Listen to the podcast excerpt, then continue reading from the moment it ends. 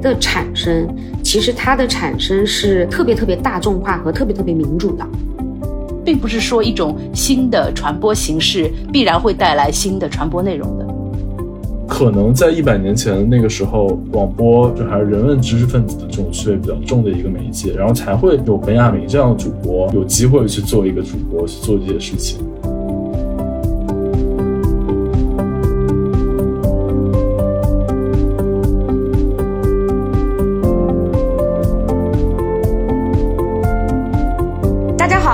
是小新啊，欢迎来到我们的晨读时间啊。那个大家可能听到还是会觉得有点陌生，这个小新是谁啊？怎么出现在晨读时间了？抱歉，我大概有很长时间都没有回归了。然后我们来先打个招呼啊，今天跟我们一起来聊天的是吴海云、海云，还有好汉啊，跟大家打个招呼，欢迎这个失踪人口回归，非常高兴能够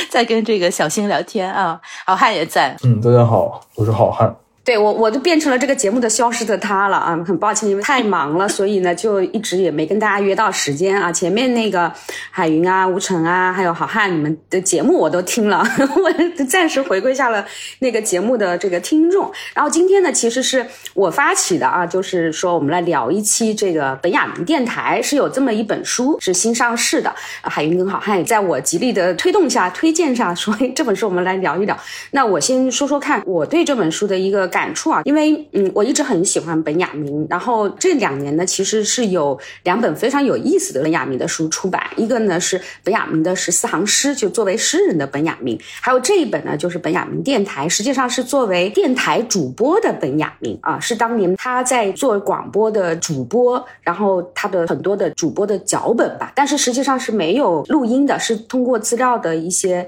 梳理和整理在本雅明全集里面，最后呢有。这样一个本雅明电台，其实关于他有一些能收集到的广播广播剧啊，还有一些的脚本，哎，非常有意思啊。那因为是我们播客嘛，所以我对这个话题又很有兴趣。感觉本雅明应该是最古早的主播，就是播客主播，而且当时广播还是一个比较新的一个形式。然后本雅明呢，他作为一个知识分子和人文主义者，他哎参与到广播的这个形式啊，而且还录给儿童的这个剧，还有一些知识性的东西，他还写文章，其实去反思广播这个形式，我就觉得特别有意思，很值得聊一聊。那么海云先聊聊看，你看这本书的感觉。还是很感谢小新向我推荐这本书，因为其实本雅明对我来说是一个相对来说比较难读的一个作者，因为小新可能是哲学专业的，读起来比较轻松。然后我觉得我在读本雅明的经历的时候，我个人的感觉就是他的东西还蛮难的，因为我专业的关系，我也必须要去读本雅明，因为他是法兰克福学派的一个代表学者。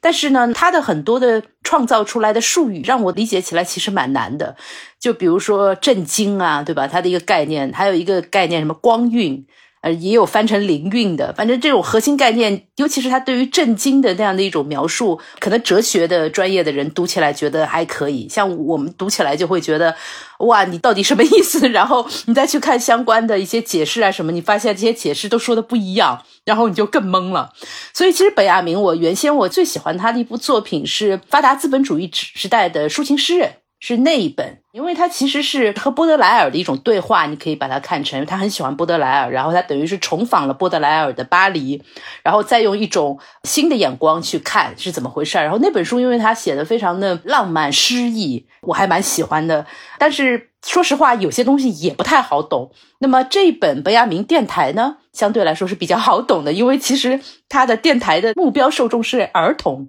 我在读的时候，我也觉得很好玩。我说哦，要等一个哲学家面向儿童说话的时候，我才能懂他到底什么意思。这是我的一个一个初步的一个体验。那么，呃，我想听听好汉觉得这本书怎么样？嗯，我觉得就是前面其实小新讲，包括海云老师讲的特别对。本雅明他造的这些概念呀，就是非常知识分子的概念，而且也是比较精英的。然后。再联系到他这本书叫《本雅明电台》嘛，我觉得其实如果熟悉中文播客前几年的一个状况，你就会觉得说中文播客前几年就是很有这种人文知识分子的主播的类型，是就特别有一种本雅明的感觉。包括我看这本书，他介绍这些主题，我都很惊讶，居然这些主题的受众是儿童，因为我现在都不是儿童了。然后我过来读他这些电台的这个广播稿，我都觉得首先也很有收获，而且有一些部分也没有那么好理解，包括他讲的一些科普性的。东西也是带着一些知识分子的气质跟口吻的。可能在一百年前那个时候，广播就有点像。前两年的这个播客，它还是一个稍微小众，然后精英趣味比较重的，就还是人文知识分子的这种趣味比较重的一个媒介，然后才会有本雅明这样的主播有机会去做一个主播去做这些事情。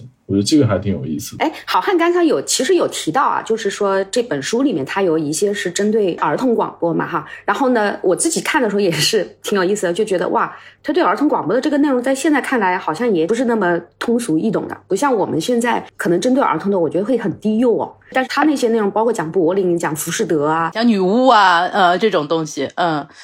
对这个其实让我感觉挺有意思的，因为我们现在特别强调，就是说要保护儿童，对吧？就不能让他看很多这个黑暗的或者暴力的东西。但是我觉得可能有时候有点过度保护。一百年前的儿童教育，或甚至更早以前，跟我们现在理解的儿童教育可能是很不相同的。在以前的贵族对他们的儿童的教育其实是成人式的教育，就是他们在小的时候其实要模拟成人的世界，所以不像我们现在是要。把他们变成低幼的世界。我记得以以前有一个那种例子，就是跟孩童讲话，像我们现在都是模仿孩子的那种嗲声嗲气，以前的教育里面其实是并没有的。所以再回到像刚才讲的那些知识，我自己觉得有可能是我们因为在现在习惯了一种把孩子变得很低幼，尤其可能是更低幼的那种动画片之后塑造的一种对儿童的影响。但是可能在一百年前并不是这样的。你看，我们再回到这个本雅明的给儿童剧的一些这种当时的脚本，我就看它知识容量很强啊。我觉得现在基本上跟我们什么 B 站或者有一些这种知识付费产品都可以相媲美了。海云，你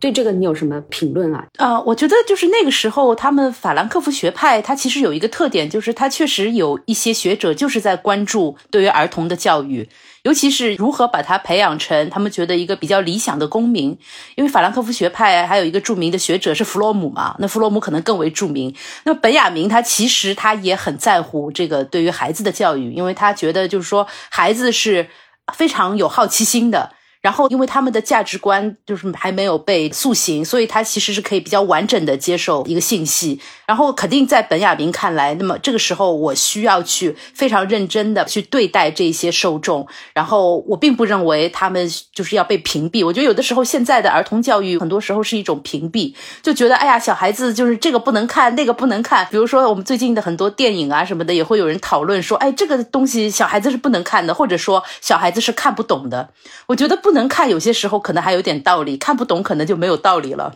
就是 你，也许你并不知道他看得懂或者看不懂，也许他在他的那样的一种理解方式上，他能看懂，而且他可能有一些和大人不一样的理解。我觉得这都没有问题。就现在，其实我看着这个电台，我还有点蛮羡慕的，因为我觉得哦，当时的孩子可以听这样的一些内容。现在的孩子可能经常听的就是那些专属于儿童的那些内容，但是那些内容可能是很单薄的，可能也不是很有趣。嗯，当然我们不是儿童教育专家哈，但是我明显能觉得好像有这样的一个差别，就是肯定是在儿童教育思想上应该有过这样子的一些变化。但是如从我们现在的角度反过去再看，从本雅明的这本书里面的这样的一些脚本再去看当时广播剧的听众和他的讲话节目的这个听众是设定为少年儿童的话，那我就觉得还挺有意思的。然后这个在前面的。的序言里面，序言是王普写的，他是翻那个本雅明传的，写的非常好。它里面其实也讲到说，本雅明的思想主轴，它有三个决定性的方面吧，一个生命经验、历史记忆和艺术审美。嗯，然后为什么他关注这个儿童呢？或者说儿童问题从来没有远离过本雅明的一个思考呢？就是说，儿童是这个三者的一个重合之处，就作为生命经验的生成，还有作为历史记忆的部分，以及在审美媒介中的一个位置啊。所以，我我自己也觉得，为什么？本雅明的一些内容，包括他的一些写作，到现在还特别的吸引我们。尤其我觉得是当下的中国，因为我觉得本雅明的很多写作是非常都市化或城市化的。我们因为生活在城市里面，所以我们涉及到的一些生活体验，包括审美和一些，其实跟他当时谈的和写的就非常的接近。包括我说播客或者电台啊，当然因为这三年就播客是挺火的，当然曾经也火过，但是。涉及到电台跟播客还是有差别的，所以刚才好汉有讲到说，觉得那个时候听播客或者听电台的是不是知识分子或怎么样？我想补充一点，这也是我自己其实关注的一个面向，就是电台的产生，其实它的产生是特别特别大众化和特别特别民主的。海云这个应该会更清楚一些吧，就是一战期间广播这个呃起来的，而且呢，在那个战争的宣发员，其实有很多的传播学者对他的研究，就是广播对纳粹他们后面的一些宣传，这个还是起到一些作用。我们说的大众的媒介，比如说报纸，它其实还是针对识字的人的，但是呢，它因为这个报纸的这个形态。它其实使得以前的像这种专业的出版或者更高的这种内容做了一个更大众的传播，但是电台的出现会让很多不识字的人，同时他也能得到信息，而且有共识的经验。当时的。广播其实是非常大众传播的一个，而且呢，它其实是又突破了这个识字的门槛，会更加的下沉。同时呢，还有共情的这一方面。所以我自己对这个问题的关注也是在想说，广播或声音传播，尤其是现在我们反倒来看播客，呃，它跟电台可能是不一样的。而且呢，有点像当我们视觉媒体特别特别发达啊，然后甚至视觉媒体承载了一个更下沉的传播、更加大民主的传播之后，反而是播客其实又有点回归到更加深度的。同时呢，播客其实在培养有批判性思考的听众，它跟可能更大众的短视频的传播或者视觉的这种传播，只是喂给你东西，这个又会有些不同。啊，所以我在想这个方面，两位有没有一些关于阅读或者对这个的一些感触？我觉得刚才小新这个分享也特别对啊，就其实大这个广播肯定相对于原先的书籍的这种传播方式，文字的传播方式肯定是更大众的。但是我觉得广播是更民主的一种方式，就看我们怎么理解“民主”这个词。我刚刚讲的本雅明电台的更精英化的意思是，它是由本雅明来策划内容，然后广播出去，就相当于它还是有一个中心机制的。但我觉得越来越到今天，比如说抖音，那就每个人都是创作者，或者说播客，那每个人我只要有表达能力，能录音，我可能就能成为一个创作者，就我可以成为某某某电台，而不是我只能听本雅明电台。这个意义上，可能今天的这些方式更民主。但至于为什么播客这个赛道在简体中文世界目前还是相对批判性强、表达强一些的话，我觉得这个确实是还蛮值得探讨的。嗯，我觉得在深入说这个当初的电台和今天的播客不同之前，我觉得还想，呃，聊一下，就是这个为什么这个本雅明在今天比较受欢迎。其实他受欢迎的理由呢也很有意思，他是在。当初的那一批法兰克福学派当中，可能是对于大众文化或者说文化工业相对来说最友好的一个人，因为当初我们知道，就是跟他同批的，像阿多诺、霍克海姆，对吧？就他们对于文化工业，他是批判性是非常非常强的。他认为这个大众文化就是生产出来的那样的一种奇异性的那种意识形态化的那种产品，然后它的主要作用就是麻痹大众，让他们沉浸其中，然后丧失对高雅文化的鉴赏能力，成为就是说对于社会权威的拥护者。那么阿多诺、霍克海姆是这样批判的。这个批判其实他们那个启蒙辩证法当中的一环，也没有那么简单。我是把它可以说是庸俗化了，因为现在这个说嘛，只能说的简单一点。本雅明他不太一样，本雅明。他的批判就会更暧昧、更复杂一点。他就是用我刚刚说到的那个光晕的那个概念，然后用震惊的概念，反正就搞了一大堆。但他总的意思呢，他就是说大众并不是那么被动的，并不是完全被动的，并不是完全没有主体性的。这个大众文化当中，它其实是有着反抗、争夺、反压迫的一种潜能。他指出的是这一点。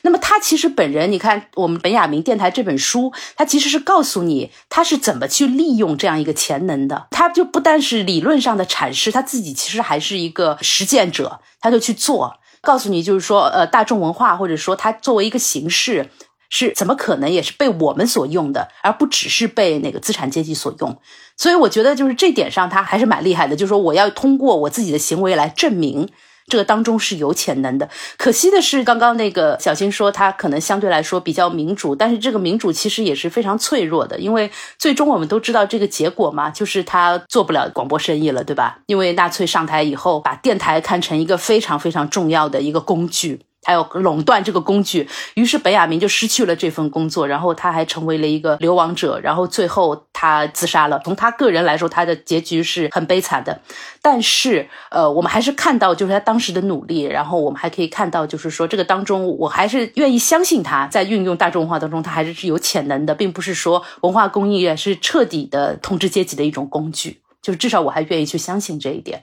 正好海云老师也提到这个反戈夫学派嘛，包括本雅明他很多论述写作，他都跟对资本主义的一些思考有关嘛。我觉得不得不谈的，就今天我们去聊本雅明，相当于有一个概念叫闲逛者，因为最近就是 city walk 这个词就突然的在二零二三年，哎，真的，我前两天还看到有人用本雅明在研究剧本杀，就。就有一篇论文，就现在很火。嗯，本雅明是在那个时代特别拥抱大众媒介的这个创新的。不是，但是我觉得我们去想一下，就本雅明在上个世纪就是经济萧条的时候，去做的这些写作，包括对闲逛者、对波德莱尔的重新这种发掘，跟对当时的巴黎的这样一种发掘。其实我觉得跟那整个的那种经济环境，包括他自己也没什么工作嘛，也也要靠去电台谋生，有一种暗合。就他底下那些闲逛者，他。当时去解读的那些闲逛者，其实也是一些游手好闲的人。在今天，City Walk 突然成为潮流，它跟青年失业率很高是有点关系。首先，我不太喜欢你用的“游手好闲”这个词，“ 游手好闲”好像给人感觉和那个好吃懒做是连在一起的。就就我是觉得，可能波德莱尔他有一种比较主动性的一个选择，但是本雅明他还是有一种无奈在那里的。我觉得。因为他当初写那个应该是和德国悲剧有关的那篇论文，他没有通过，然后就没有成为大学的教授嘛。所以就是你像他这么一个精英的一个研究者，他除了做研究之外，他其实也确实没有专业技能，没有可以在这个社会上直接获得一份专业工作的那样一个技能，所以他没有办法，他只好就是说去写作啊，或者说去开电台，然后这样才能够养活自己。另外还有一点就是，你看像在二战之后，像这个法国的那一批知识分子，像萨特、呃波伏啊这些知识分子，他们是主动的去选择，我就不加入体制。其实像萨特。波伏娃都是可以在大学里面教书，但他们就不愿意加入任何一个体制。他选择写作，包括也是做电台主持人。我觉得就是可能还有不同吧，就有一些他是为了表达他自己的一个政治立场，他选择是这样一种相对边缘的一种生活方式。那本雅明可能是没有办法。那之后当然是更没有办法了。就当纳粹上台以后，他作为一个犹太人，他就是一个被迫害的对象。所以我不太想用游手好闲来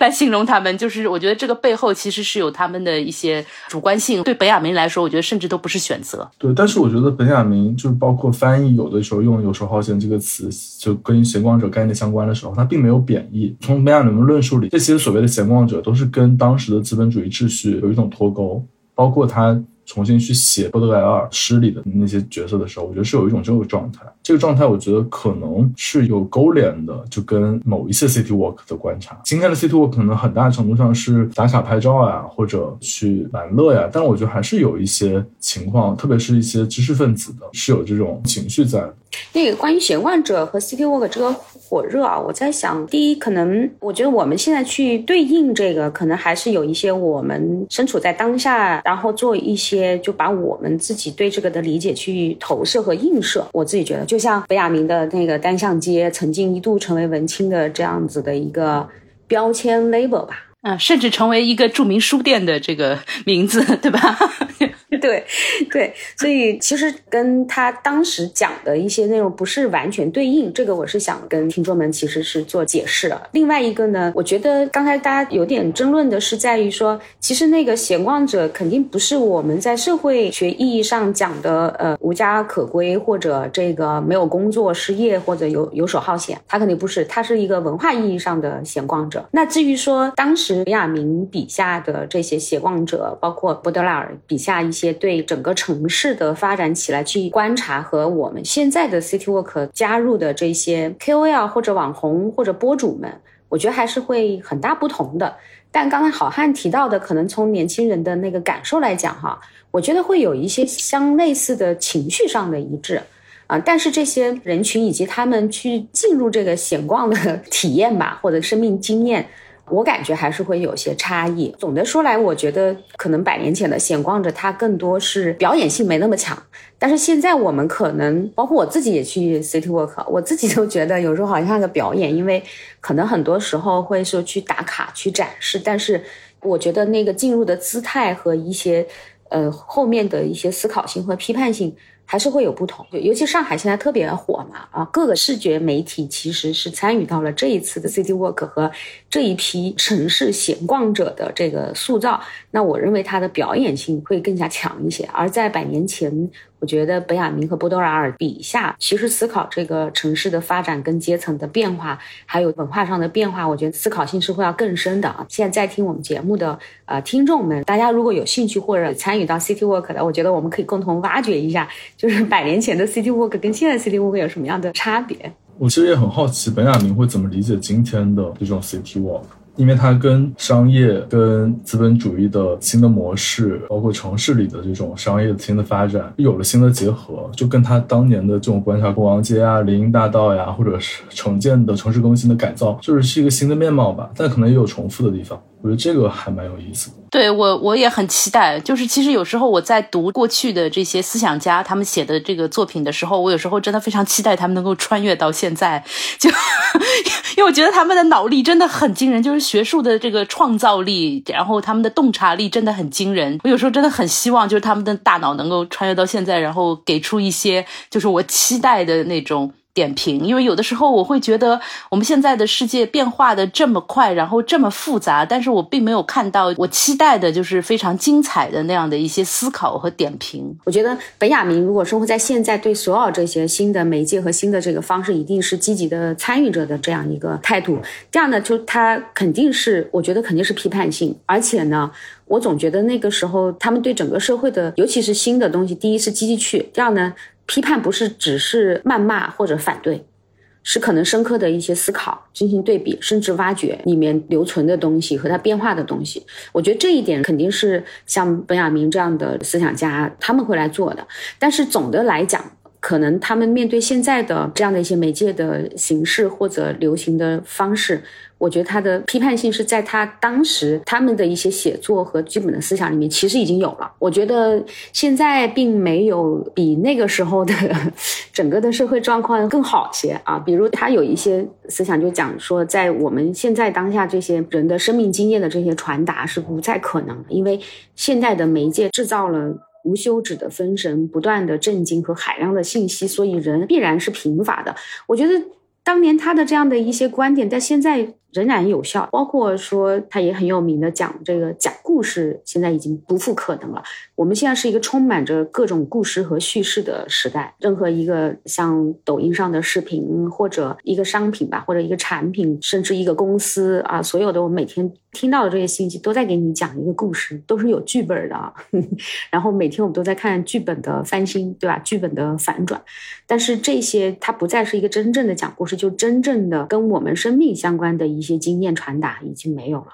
那媒介已经完全改变了这种方式，所以现在我们可能有的全部都是某种意义上讲，看上去好像是就海量的这些信息，但是它已经不再是真正的信息，可能已经变成一些 data 了，就是数据了。所以我一直也就对这些大量的数据它不具有信息，我自己可能是保有这样子的一个看法。那本雅明其实他关于震惊的那个理念，我觉得要多说一句的就是说。他其实已经说了，因为有文化工业的存在，他所谓的震惊已经变成了一种刺激体验，不是他真正的那种震惊了。因为震惊，他觉得有一种思维的停顿，一种幻觉的一种惊醒。就有这样的一种感觉，但是现在因为这种大众文化，它其实是在不断的刺激你，所以就所谓的震惊，它其实可以成为一种唾手可得的这样的一种刺激，然后最重要的是一种体验。我觉得其实它这个阐释是非常漂亮的，就是我觉得今天的人们在这个铺天盖地的各种各样的文化产品当中，其实它就是在获得一种刺激，然后这个刺激甚至都很微小，所以它要不断的去尝试新的东西。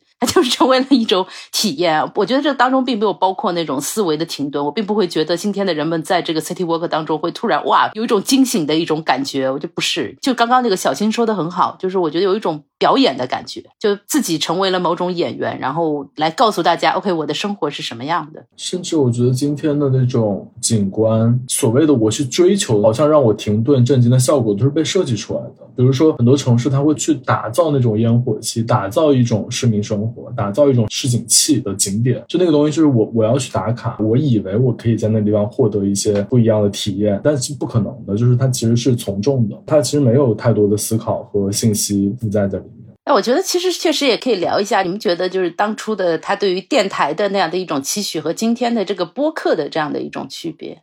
因为我觉得像小新好汉，你们对于播客都参与的非常多嘛。你觉得是不是今天的播客在某种程度上可以达到冯亚明当初可能对于电台的某种期许？是这样，一个是我们自己做播客的实践啊，另外因为我们做出版嘛，所以我也一直在想，就是说像播客它能不能成为文学出版的一种形式？而且呢，像我们今年其实也推出了叙事播客，因为我觉得谈话的播客呢是一种形式，它可能还不足以去把广播或者播客这个形式的更多的可能性去探索出来，所以我们做了这个像汗水的声是一个非虚构的呃图书同名，但是我们又在这个主题之下去做了叙事播客的开发。那其实那个开发，我觉得是非常有意思的，就是而且很好。我自己觉得其实是探索了一种创作或者文学创作、文学表达的一种方式。但后来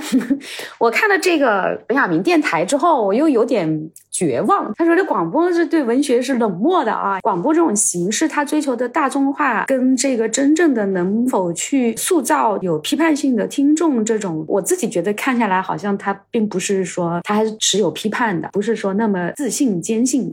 当然，如果我们回到当下，我们自己对播客形式和尤其是播客在短视频这样的一个特别占优势的媒介的环境之下出来播客这个形式，尤其目前中文播客里面，我自己觉得可能还是看到一些希望。我觉得现在的播客，它是在培养有批判性、有自己独立思考的这种一代伟大的听众。当然，现在我们可以看到的是，尤其是一些优质的播客，或者大家在播客界里面，我自己接触到的播客主在追求还是优质的内容和真诚的交流，以及一些多形式的探索。播客现在的一个情况，就是我们可以看到的是。很多原先的媒体人，或者也就是现在的媒体人，他其实大量的介入播客，因为这种形式对于他们来说比较容易去掌握。然后媒体人操盘的播客节目也比较容易获得成功，因为他的那个方式比较方便嘛。比如说，要不然是请嘉宾啊，定主题呀，内容框架怎么设定啊？对于媒体人来说，这都是他们的一个专业的领域。但这样一来的话，播客又丧失了某一种我们大家期待它能给我们的一些突破性或者说颠覆性的东西。就是它其实又成为原先的那样的一种大众媒介的另一个分身。比如说我我自己是一个媒体人，就有的时候我在从事播客的时候，我非常希望自己能够跳出媒体的一些操作的一种方式。但是因为这个已经成为化为某种本能了，就我我我听播客节目，我也很希望能够听到一些可能平时在媒体上不太容易发言的那一些人，我很希望能够听到他们的声音。我觉得这个还还真的蛮矛盾的，就是并不是说一种新的传播形式必然会带来新的传播内容的，它可能只是稍微变了一下而已。